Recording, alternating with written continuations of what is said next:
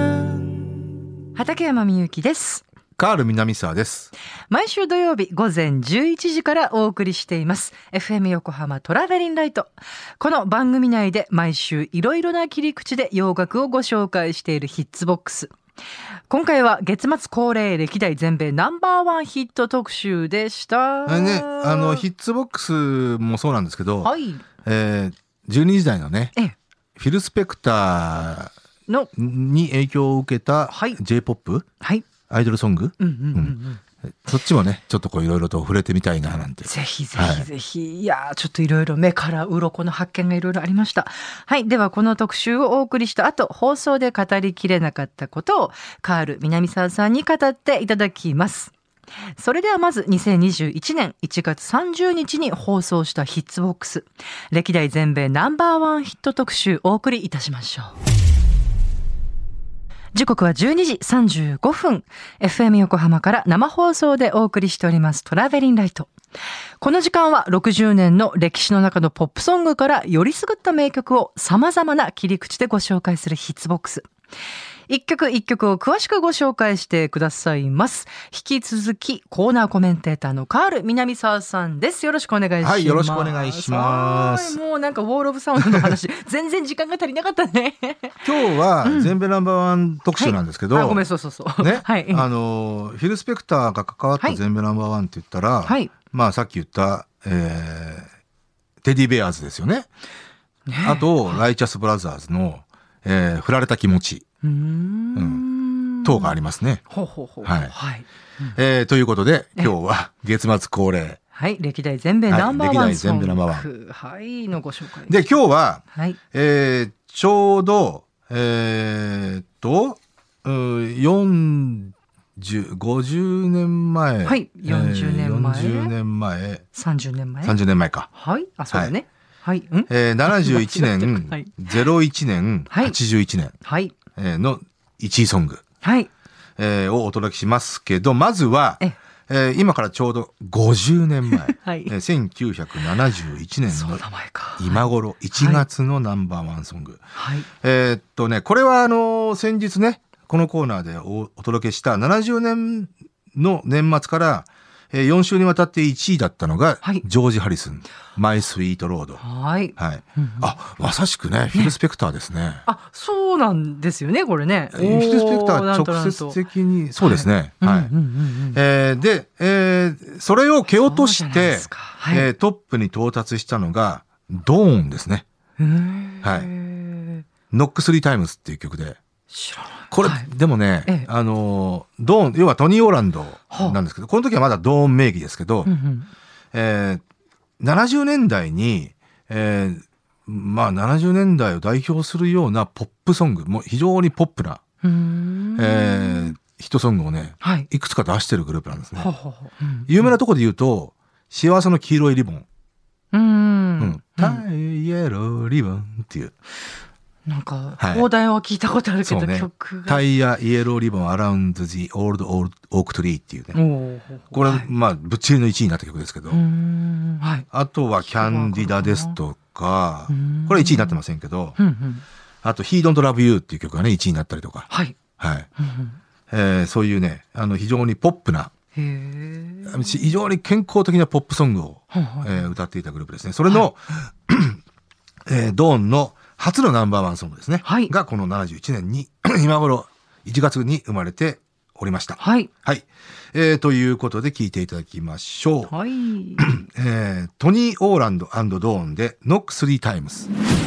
なんかめちゃめちゃクリアなサウンドですね。そう聞こえますかおーこれね、あの、先ほどあトれは立ニったー・青オ空とーランドドーンって紹介しましたけど、はいこの時はまだドーンですね。うーん。あ、そこうのです後ね、この1年後ぐらいに、トニー、えっ、とね、ドーン・フューチャリング・トニー・オーランド。ね。で、その後もま、に名前変わって、トニー・オーランドドーンはい。ですね。はい。へーだから76年ぐらいまで、はい。えードーンとして活動していて、えー解散して、トニー・オーランドはソロになりますけどね。ままあ、トニー・オーランド60年代から活動していたシンガーではありますけど、うんうんうん。はい。はい。いや、なんか70年代にはこういう世界があったんだなと感じがする。うん、でも極めて70年代ですよね、やっぱりね。うーんこれ、まあ60年代だったら、80年代だったらヒットしたかっていうと、そうねまあ、まあ、普遍的なヒットソングではあると思うんで、ヒットはしたと思いますけどうーね。んまあでも本当このサウンドによるところも大きい気がしますね、うんはいでは次の曲のご紹介お願いしますはい、えー今度はちょうど20年前。はいえーこれもね、先日お届けしましたね。はいえー今頃1月最終週の1位はデスチャだったんですよ。はいデスティニーズ・チャイルドのインディペンデント・イメン。おお、そうでしたかで、これを蹴落としたのがシャギーの It Wasn't Me で、 うーんえーさらにそれを蹴落とした1位が、まあ2月17日付に1週だけ1位になりました。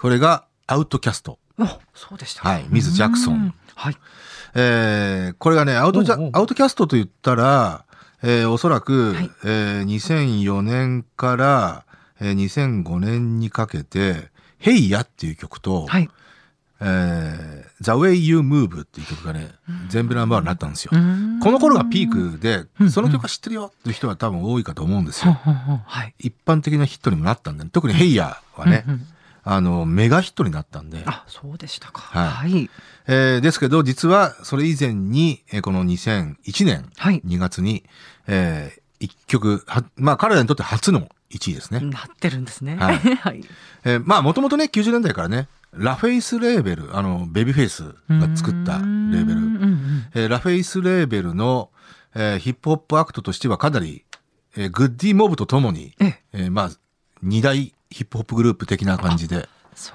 うなん活動していてねうん、結構ヒットは出してたんですよ。うーんまあ、アトランタ、まあいわゆるサウスヒップホップの、はいこう、宣弁をつけたようなね。へーで、まあ、あの、キーマンがいて、オーガナイズノイズっていうね、プロデューサーチームがいたんですけど、これはあの、例えば、TLC のはいウォーターフォールズあっていう曲のプロデュースをしてますけど、あそうですか、このオーガナイズとノイズが、うんうんまあ、キーマンではありますけど、うんうんうんうんはい、その辺とつるんで、はいえーで、ようやく念願の全米ナンバーワンソングが生まれたといいうことになります。はいわあどんな曲だったかなはいこれ、あとね、面白いのは、えー当時、えっ、と、これ二人組ですけど、アウトキャスト。えー一人、えーアンドレ3000っていうね、はいえー彼がね、エリカ・バドゥーとあね付き合っていて、そうなんですねエリカ・バドゥーと別れた後にこれ作ってるんですよ。で、みこのミス・ジャクソンっていうのうは、んエリカ・バドゥーのお母さんを想 定して、そう。ちゃん僕は愛していたんだよっていうう、そういうね、切ないなお母さん反はい対してたらしいんですよ。あえーまあそんなね、はいえーサイドストーリーもあります。はいということで聞いていただきましょう。アウトキャストで、ミズ・ジャクソン。なんかこれ今聞いてもすごいかっこいいねそうね。これいいな頭、あ上がってカフが上がってるはい、そうですね。頭、あのね、ママス、ママスって言ってんだけど、うんモームス、モームスって聞こえるんです聞よ。こえた。うん。だからこれ当時僕 BMG にいて、えあの、これちょっとモームスにプレゼンしないっつって。 え本当聞こえたね2001年ってモームスかなり、あーもう飛ぶ鳥を落とす勢いだったんで。あーそうか、面白いな いやーこれちょっとかっこいいわかっこいいでちすょね。内容は切ないけど、ううんんへえまあ、これやっぱアンドレ3000とビッグボーイっていうのはね、うんうん記載ですね。ああ記載という言葉、うんはまりますなだと思います本当にうーんんはいいやいいいですねはいではすいません最後の曲のご紹介お願いします、えーちょうど40年前、はいえー1月の最終週の1位っていうのはこれも先日おつねあのお伝えしたかなあのブロンディの「夢見るナンバーワン」はいはいザ・はタイド・イズ・ハイ」だったんですね。いはいはいでそれを蹴落として2月の第1週目から、はいえ2週間トップに立ったのが、はいかのクールザ・ギャング。おおまあはい、で実はあそうなのクールザ・ギャングって70年代から、ええ80年代を通してヒットソングはもうもうはい星の数なんですよ。あそんなにあるんですか、はうい、なんですが、ええええ実はナンバーワンソングってはいこの1曲だけなんです、ね、なるほど、うんうんまあ2位とかね、うん惜しい曲がいっぱいあるんですけうど、んうんうんうんうんはいうんまあ、あとね70年代の「クルーザ・ギャング」はどっちかというとまあちょっとこう土の匂いがするね、はあはあえー非常にこう原始的な原始的なあ原始的ーなフねァンクグループあーそう前ねとしていそうた、ですねえええええええー感じですけど、はいえー80年代、まあ、はいまあ、厳密に言うと79年以降ですけど、はははえーのクールザ・ギャングは別グループと言ってもいいです。なんかディスコっぽいイメージがあるんですけど、すうごんいまあ、あうの、んジェームス・ JT ・テイラーっていうね、あの、は新しいリードボーカルはいが入って、えええええーまあ彼がね、要は甘い歌声のはい色男なんですよ。うんうんうんうんだからさ彼を前面に押し出して、はいえーなおかつデオダートという、はいえープロデューサーを立てて、ほうほうほうえーまあ、い言ってみればブラコン的なアプローチですよね。うんうんうんはいはいブラこれで的なね一世風靡、はいえーしたというねうんうん。だから80年代ってのはねブラコン的な潮流っていうのはもうメインストリームになっていくんで、だかそうでした、らね、それをね、あの、ある意味形作っていった、牽引していったようなところもありますよね。そっかそっかはい。えーでも今日ははい今日はその全米ナンバーワンになった、はいえー作品、もちろん JT ・テイラーが加入して以降の2枚目のアルバムアルバムだったかな、はい、うんはいえーこの作品れですね。すごいジェームス・テイラーとねここなんねあれこれどうどういうことなんだろうと思いますよね昔ねああ、同姓同名ですそね。うそうそうそうそう、はいあこれってえーって思 そう、ユーブカッタフレンドのジェームス・テイラーとは、じょなんか同姓子同名。供の時なんか同じ人じゃないよなとか、ね、あーそうかそうか なんか思ったなと思うはいえーご機嫌な。まあ、これ、ダンクラ定番ですね。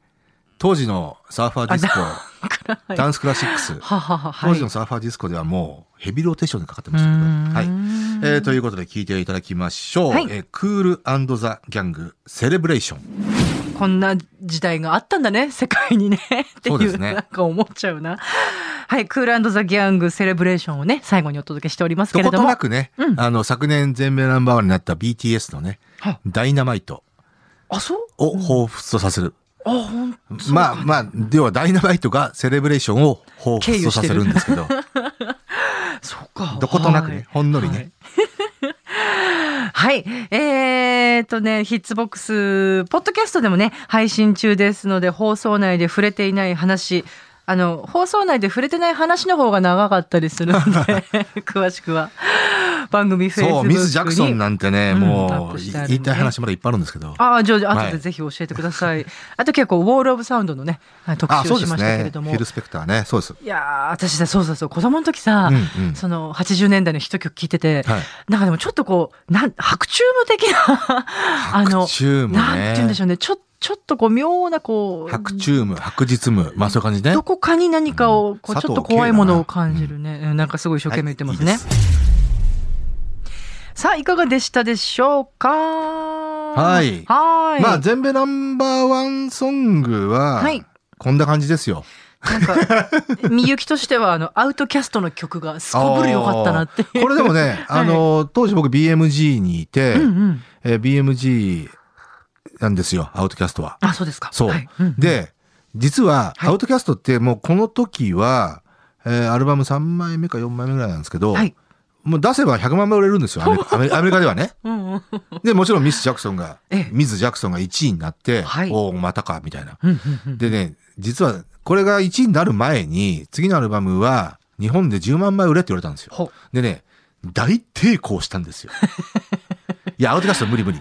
ちょっと日本では無理。実際無理だったんですけど、うーうんん大抵抗したんだけどう、んミズ・ジャクソンが1位になっちゃって、うん。さすがにもう抵抗できねえよっていうことで、やってみるく日って感本じでだった10万枚とにかくトライしろと。あ今ちょっとスルーされちゃった。やってみる くじゃあこれで、ここで一丁やってみるくっていう、えー感じだったんですけど、すいません。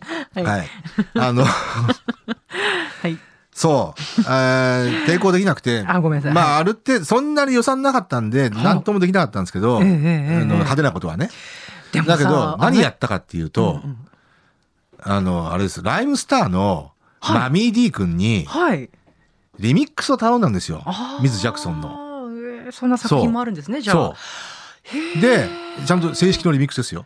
それも聞きたいうねん。で、ミズ・ジャクソンをリミックスして、うんあの、アルバム、日本版のアルバムのボーナストラックで入れたんですよ。あ、そうですか。そそうれはいいアイデアじゃないですか。プロモーションとしてもその曲かけて。ええええええで、素晴らしいリミックスができたんですけど、うんうんうんうんうんちゃんとアメリカからも OK 出て。あ、そうもちろんなんですか。そう。じゃあちょっとそれ、本当にぜひ、あの、今度聞かせてください。はい。ぜひ、あの、放送内でも C。僕 CD 持ってないんでね、アナログは持ってますけど、うんうんうん。それ聞きたいですね。はいへえそうなんです。だから、マミディ君にはね、あの、本当いろいろと当時お世話になったんですよね。そんなサイドストーリーがあるんですね。 はい。最初はね、あの、マミディ君に、あの、電話してうんうん、 僕、先輩だったんで、直伝そう。サークルの先輩だったんで、当そういうのあるんだ。ここういうのやってくれるとか言って大学の、ね、後輩そう、あの、ご大学のサークルのね。は あはい。だから、ヒロ君とかそうなんですよ。えー、誰、シロ君。あ、あの、歌丸。あーライムスターのそう、おっしゃってましたね。 そうだ、そうだ、そうだ、おっしゃってましたね。そう。なんでね、そう。か。だからちょっとうん面白いなと思って。うん、本当だ。本当だ。あと、なんかこれほら、ストーリーがそのミズ、ミズ・ジャクソンのそのね、歌詞がね、エリカ・バドゥに向けそうて、ねあの、お母さんか、うん。に向けてっていうのがね、いや、でも僕ね、あの、実はね、はい最近知ったんですよ、それ。あ、そうですか。当時、な、何歌ってのか知らなくて、うんうんうんうん別に、まあ、知らなくてもいいやっていう感じだったんですけどま、あ結局こういうのも歌詞、ね、日そう本語訳見ないと分か実んないもはこんね。の、うんあの、ヒッツボックスで紹介するにあたって、あ、そういえば何、ええミズ・ジャクソンって、よ要は何なんだろう誰なんだと思ってきたら、うんうんはい聞いたら、そうだったんですよねう。んでね、ちょっとね、はい。あの、僕はあのミズ・ジャクソン大好きなんですけど、このはい曲。。はい。まあ、要は元カノへの、うんうんうん。あーなんだろうな、あの、弁明ソングみたいなもんなんですよ。で、ちょ、ちょっと、えと思ったけどね。よかったらど、ちょ、なんか教えてくださいよ。 いやいやで、要は、あの、悪かったなーっていう。だかああ。らお、お母さんが、反対してたけど、うんうんうんわ俺たちを付き合うことをね、うん反対したけど、あの、そうか、うんそれも無理もないよね。であーも、でそうも、ねでもそんなことはないんだよっていう。うん。うん、そっか、本当に好きだたっただんまあだもよ、ちろみんたね、いな。うんあの、エリカ・バドゥーとの間、アンドレ3000は、はい。えー、ひと、一人確かね、おお子さんを設けてね、うん今でも、最近もね、ツイッターとかで、いい感じで、うんあの、乗っけてましたね。あ、そうだかならんです大か。学入ったとかなんとかってね。うん。お子さん が。あ、そうか。もう、そういうことになるわけだ。確かにだっ。てこの曲が2001年のね、ヒット曲 20, なんです20年前だからね。うん。この時点でもう別れてたけどね。あ、そうなんですエリね。カ・バドゥとね。ねエリカ・バドゥゥは、あーこの後、誰だっけ結婚すんの。うん、ちょっとわかんない。ね。うん。うん。確か有名な人と結婚してたね。いや、でもとにかく、うん、かっこよかったな、これ。はい。そうですね。よかったなはい。うんまあそんな、ね。こんななんですけど、はい。はい。フィル・スペクターだね、やっぱね。今日はね。 うん。そっか、こんなにこう、意図せず、えー意識せずに、そそうの。80年代あののこう J-POP に溢れてたんだまなあと思って、フィルスペクター70年代以降の J-POP あそうかそうか、特にまあ、アイドルソングとの親和性は本当指摘、よく指摘されますけど、ですねいや最近でも例えばサンミューとかね、はサンミューってあのサンミュージックが出したあの、鳴り物入りで出したアイドルグループ、今もう活動してんのかなわかんないけど、サンミューの初期のシングルとかかなりウォール・オブ・サウンドですよ。うーん。だからもう多分意識してると思いますけど。うんうんうんうんうんうんうんいや、なんとなくね、私、こう、男のプロデューサーの人が、こう、なんか、憧れを持って使うサウンドだなって、なんか今日思いました。うん。いや、でもね、多分、うん。要はオールディーズ的な、はい。あの、良質なアメリカンポップを、はい。やっぱりこう、ある意味、受け継いでんのか。再現しようとして、要は、あの、これから作る曲をポップな曲にしようとしたら、やっぱそこに行き着くところはあるんですよね。うんうんうん。まあ、うん。もちろん全て、全ててそうではないんですけけど、ど。ええええだかええらそれがモータウンサウンドであり、はい。フィル・スペクターであり、っていうね、それがまあ、まあ二大、60s に生まれた、えー、ポップソングのひな形ですよね。ねえ、うんあのソレイユさんのはいはい曲にもそれすごい感じたな、そうですね。たそれにはまあた、かなり確信犯ではあると思いますけどね。あえて、だねだねうん、そういうのを取り入れて、うんうんうんポップな感じをね。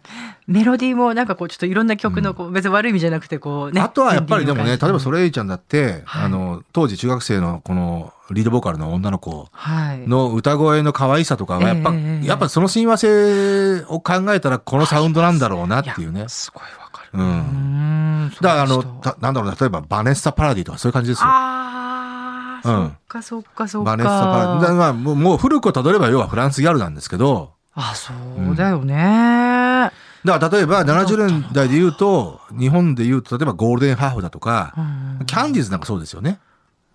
そうだねうん。うんやっぱこの辺のアイドルとは親和性はうんうんうんうん異様に高いと思いますね。